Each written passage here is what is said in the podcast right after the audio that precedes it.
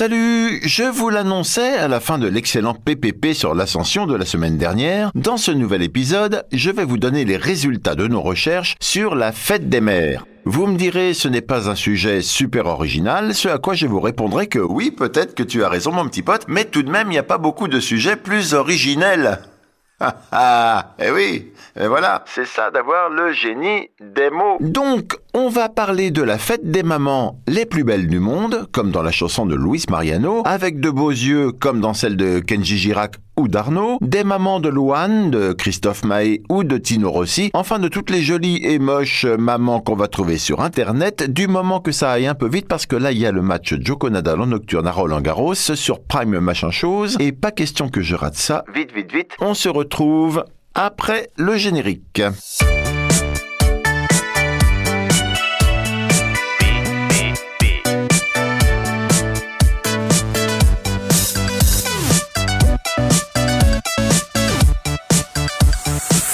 C'est parti, mon kiki. Démodé pour certains, certaines, taxé de fête commerciale par d'autres, la fête des mères n'est pas née au cours d'une réunion marketing d'entreprise de fleuristes, non, car cette célébration de la maternité, suivie dans de nombreux pays, est une tradition qui perdure depuis un certain nombre de siècles. Les premiers à avoir instauré une journée consacrée aux mamans sont les Grecs, qui organisaient chaque année au printemps une cérémonie en l'honneur de Rhea et Cybèle, les divinités mères des dieux. Au Moyen Âge, il était traditionnel de dédier le printemps et particulièrement le mois de mai à Marie, la mère de Jésus. De très nombreuses églises lui sont d'ailleurs consacrées sous le vocable de Notre-Dame. Eh oui, comme à Paris. Bon alors j'accélère parce que l'histoire c'est pas mon truc.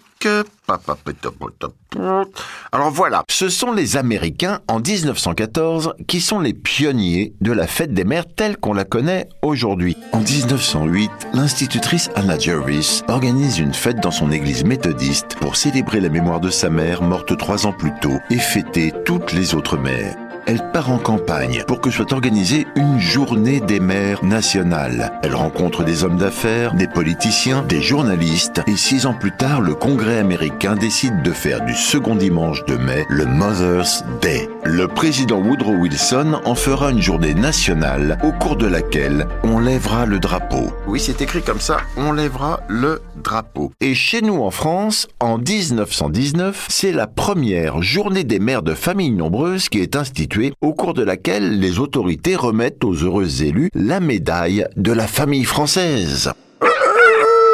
En 1942, le maréchal Pétain donne un ton plus solennel à l'événement en s'adressant aux mamans dans un message à la radio. Vous seuls savez donner à tous ce goût du travail, ce sens de la discipline, de la modestie, du respect qui font les hommes sains et les peuples forts. Vous êtes les inspiratrices de notre civilisation chrétienne. En fait, euh, une fois la langue de bois décodée, plutôt que de fêter les mamans, les deux guerres mondiales ayant été particulièrement meurtrières, il s'agissait de tout mettre en œuvre pour relancer le taux de natalité en France. Encore. Enfin, le 24 mai 1950, la fête des mères est officialisée par le président de la République, Vincent Auriol. Vincent, quel beau prénom. Vincent, Vincent, Vincent. Cette fête des mères en forme de coup de pouce à la copulation dans la population a été ensuite, dans les années 1960, un moyen d'encourager la consommation, l'occasion de vendre des appareils ménagers. Et ne riez pas parce qu'aujourd'hui encore, en 2022, on trouve des enseignes qui mettent en avant des promotions spéciales sur les produits ménagers pour la fête des mères. Au champ, mais par exemple en vente un aspirateur à petit prix en souhaitant une bonne fête à toutes les mamans. Sauf qu'aujourd'hui, ben, ça passe moins bien. Hein. Sur Twitter, Auchan se fait matraquer. Alors on peut lire sexiste, misogyne, ringard, rétrograde. On dirait moi. Bon, oui, mais enfin là, je vais un peu trop vite parce qu'au départ, enfin avant, on ne faisait pas de cadeaux pour la fête des mères. Non, non, non, non, non. En France, ce n'est qu'à partir de la Seconde Guerre mondiale que l'idée de cadeau apparaît. L'État demande aux municipalités de s'investir. Ce qu'elles font peu. C'est là que Philippe Pétain intervient encore en demandant aux instituteurs de préparer la fête des mères à l'école où les enfants doivent fabriquer un petit présent. C'est ainsi que le collier de pâte, et oui, le fameux collier de pâte est devenu chez nous l'emblème de la fête des mères. Oui, ça vient pas de nulle part, comme vous allez le voir. Si des générations de mamans ont dû en porter un, faisant la fierté de leur bambin, c'est que peu onéreux, Et toujours moche. ce collier de pâte n'a que l'avantage d'être comestible. Et c'est pour cette raison qu'il s'est répandu dans les salles de maternelle, parce que si l'un des élèves se met à manger des pâtes crues pendant que l'instituteur s'occupe d'un autre, eh ben pas de panique, ça se mange. Alors bien sûr, faudra refaire le cadeau, mais ce n'est pas dangereux pour la santé, contrairement aux perles en plastique, par exemple. Médailles, colliers de nouilles, allocations financières diverses, puis électroménagers, les cadeaux offerts aux mères à l'occasion de la journée qui leur est consacrée ont beaucoup évolué. Selon une étude YouGov, une majorité de Français, 56%, savaient ce qu'ils allaient offrir pour la fête des mères cette année, 17% ne savaient pas, et 27% déclaraient qu'ils ne feraient pas de cadeaux. Maintenant, il y en a sûrement pas mal dont la maman est malheureusement décédée. En règle générale tout de même, le tendre baiser, la parole d'affection ou autre geste d'amour s'accompagne d'un cadeau. Les cadeaux les plus classiques étant fleurs, parfums, bijoux. Selon un autre sondage européen, celui-là de Groupon, Multinationale américaine de commerce électronique basée sur le concept d'achat groupé. les Français dépensent en moyenne 60 euros pour leur maman. Ils sont moins généreux que les Belges, 70 euros, mais plus que les Espagnols, 52 euros, et que les Néerlandais, des radins donc, 45 euros. Le chiffre d'affaires pour cette seule journée de fête est de 1,9 milliard d'euros. Bon alors tout ça est passionnant, mais revenons un instant si vous voulez bien sur les fleurs. En France, les ventes de la période de la fête des mères représentent au moins 3% du chiffre d'affaires annuel des fleuristes, avec plus de 500 000 bouquets vendus. Au top 3 des variétés les plus achetées se classent les roses, 29% des ventes. les pivoines 7%. et les lys. 4%. Donc les roses, 29% des ventes. Et c'est ça qui m'intéresse parce que les roses, c'est beau, mais pas sans conséquences. Transport en avion, utilisation de pesticides, consommation d'eau ou encore occupation de terres agricoles. Par ailleurs, les personnes qui travaillent sur ces exploitations floricoles du bout du monde Entretien des cultures, cueillette des fleurs, sont non seulement sous-payés, ce qui est déjà misérable. mais ils sont également exposés à des substances chimiques dangereuses sans bénéficier d'aucune protection. Bonne fête, maman. Les roses tuent. Les roses, les roses tuent. J'ai relevé pour vous Enfin, Sabri a relevé pour vous sur Internet et je vais vous lire. quelques critiques portant sur la fête des mères. Et pour commencer, une critique économique de Jean-Pierre Marcos, psychanalyste. Hommes et femmes sont convoqués dans quelque chose de très archaïque, hein, du lieu d'où l'on vient tous et qui nous inscrit dans une problématique de la dette. Le caractère mercantile de l'affaire ne fait que raviver cette dette et le cadeau, le cadeau est là pour monnayer un dû à l'endroit de ce qui est impayable, c'est-à-dire une dette de vie. Merci JP. Une critique psychologique maintenant. Abondamment relayée par les médias, les images d'enfants épanouis qui comblent leur mère de bonheur peuvent susciter chez certains auto-dépréciation, voire culpabilité à ne pas se sentir conforme dans ces scènes qui idéalisent le lien enfant-parent. Par ailleurs, la fête peut aussi nous confronter à l'absence de notre mère et faire jaillir certaines émotions. Elle peut se révéler être un poids pour celles qui ne peuvent ou ne souhaitent pas être mères. Il existe aussi le cas des enfants maltraités. Dans l'Hexagone, plus de 50 000 enfants et adolescents sont victimes de maltraitance chaque année. 50 000. 50 000. Voilà, et plus généralement, il y a des critiques sociales ou sociétales, souvent liées à l'héritage pétainiste du régime de Vichy, critiqué pour sa dimension consumériste, les fêtes des mères et des pères sont désormais la cible de nombreux internautes qui appellent à débaptiser les journées consacrées aux mères et aux pères de famille pour les remplacer par une fête des gens qu'on aime. Globalement, les schémas familiaux ont évolué et nos enseignants se retrouvent bien souvent dans leur classe avec des enfants de parents divorcés, de papas célibataires, de couples homosexuels ou qui ont perdu leur maman.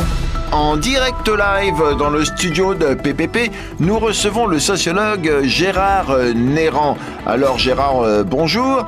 Euh, vous en dites quoi, vous, de ces critiques? Eh bien, c'est un signe supplémentaire que les figures de la mère et du père en tant que telles sont en déclin. Il y a normalement trois sortes de parentalisation. La parentalisation biologique, la parentalisation psychique et la parentalisation sociale. Une institution sociale importante, l'éducation nationale, propose de reconnaître comme parents d'autres personnes que le père ou la mère. Bon, on élargit donc la parentalisation sociale et le spectre des personnes reconnues par la société. La complexification des rôles fait éclater les catégories antérieures. L'école préfère réduire la conflictualité qui peut exister entre les parents, les beaux-parents ou les parents adoptifs. Eh bien, merci Gérard. Musique. Alors là, on me rappelle que je n'ai pas dit quel jour exactement on célébrait la fête des mères. Alors, une majorité de pays aligne le jour de la fête des mères sur le Mother's Day américain, le deuxième dimanche de mai, mais pas la France, vu que cette journée est déjà dédiée à notre Jeanne d'Arc nationale.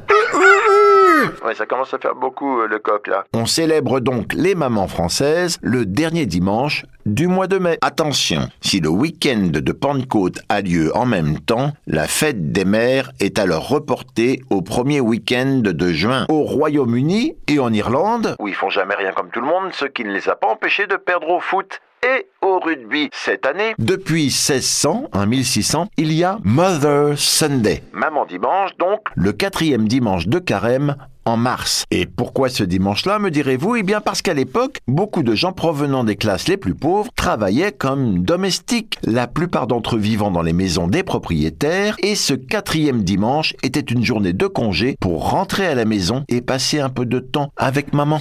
À cette occasion, nos anglo-saxons et irlandais préparaient souvent un gâteau particulier appelé Mothering Cake ou Simnel Cake, un gâteau riche en raisins secs avec des épices qui lui donnent un arôme unique. Unique comme ma maman. Unique comme ma maman. Pour les plus flemmards, on trouve même des poèmes de fête des mères tout faits, aussi débiles que ceux qu'on écrit tout seul, sur Internet. En mode super-héroïne, plus forte que Wonder Woman, Superman, Batman, Iron Man, il y a ma super maman. Il me faudrait des super pouvoirs pour te dire combien je t'aime et combien tu es extraordinaire. Maman, je t'aime. Ouais, c'est très beau. En mode câlin, aujourd'hui c'est ta fête, que je te souhaite joyeuse, comme l'enfance que tu m'as offerte, bercée par la douceur toujours présente, dans tes bras comme dans tes yeux. Ta voix est comme une caresse sur mon cœur. Merci maman. Ou alors, en mode radin, à quoi bon un bouquet de fleurs, une boîte à bijoux ou autre petit cadeau, puisque tu as l'amour inconditionnel de tes enfants? Donc je t'écris cette carte pour te dire que toutes les années passées auprès de toi sont comme des étoiles dans le ciel, à la fois belles et un repère. Bonne fête maman. Voilà, tout ça est quand même un peu bah, nostalgico, tristounet. Alors pour finir en gaieté, allez sur le site laguitareheureuse.fr où vous trouverez le top 20 des chansons pour l'enterrement d'une maman. Avec en numéro 1 Dans les yeux de ma mère de Nash Pseudo d'Anachédide. et en numéro 20 la sonate pour piano numéro 2 La marche funèbre de Chopin. Ça fait du bien de rire. Bien bien bien, je crois qu'on a fait le tour. PPP, la fête des mères, c'est terminé. N'oubliez pas de vous abonner, d'abonner vos amis et surtout vos ennemis, puis de mettre des étoiles avant qu'on se retrouve la semaine prochaine dans PPP. PPP, pourquoi? Eh bien parce que personne ne peut lire, écouter ou voir tous les trucs de dingue qu'on trouve sur Internet. Salut